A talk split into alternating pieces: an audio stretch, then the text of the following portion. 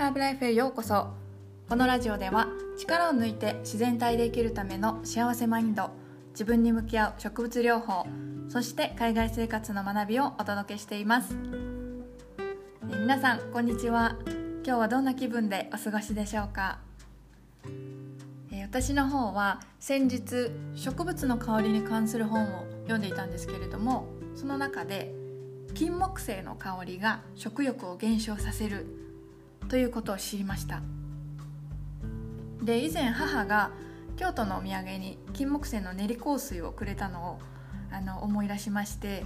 でこの1年くらいどこにも行けてない状態だったのでしまい込んでたんですけれどもちょっとやってみようかなと思って引っ張り出してきました。ちょうど在宅ワーク続きで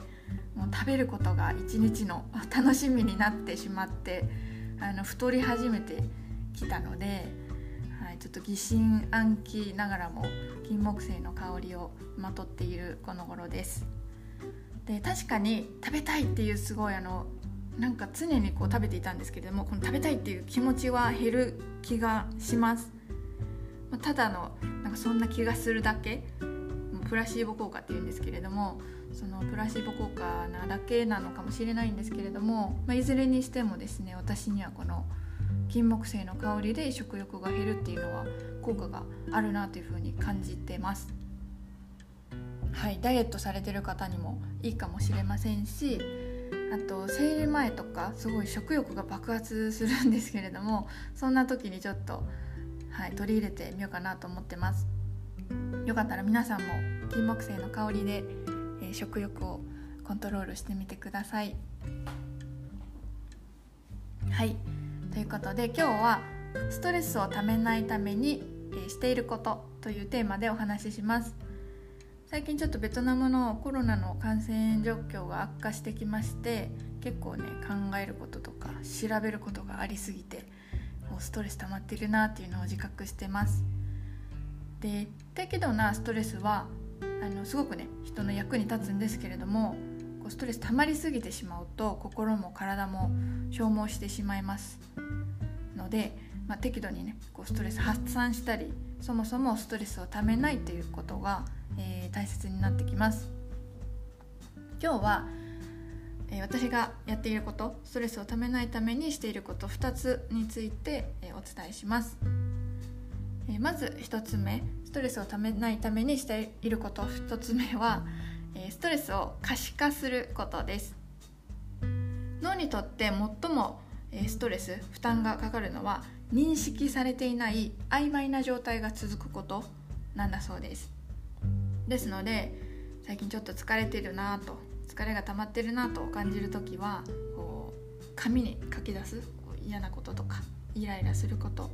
問題だなとか悩んでいることなどを紙に書き出したりとか、えー、携帯のメモ帳に、えー、記録したりするようにしています。で可視化することでそんな大したことじゃなかったなとかこれはこうしたらいいかもしれないなっていう解決策が見えやすくなります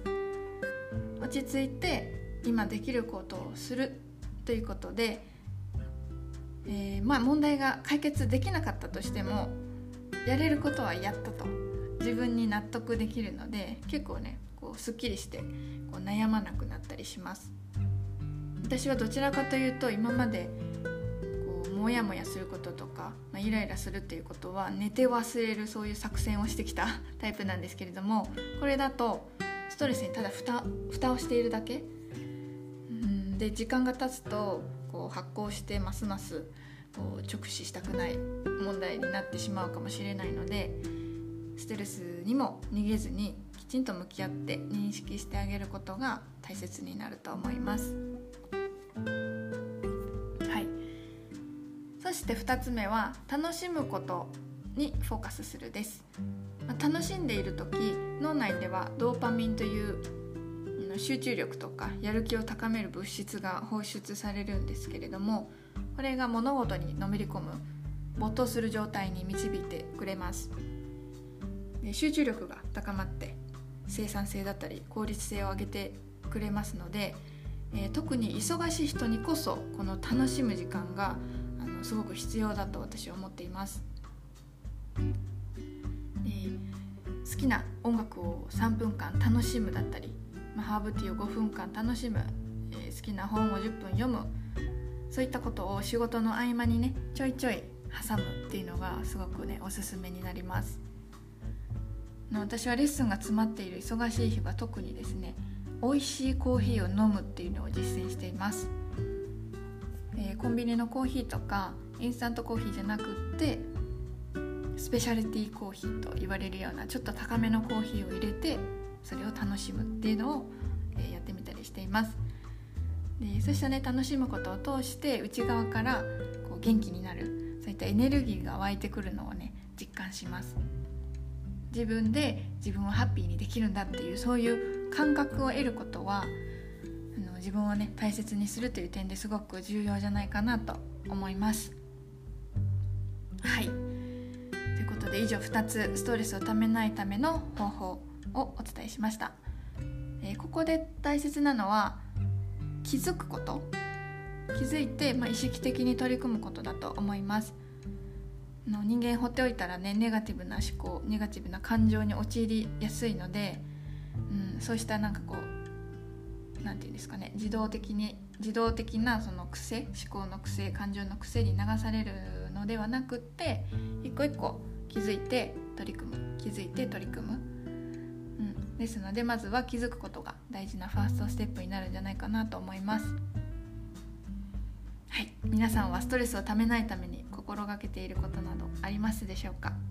よかったら是非教えてください。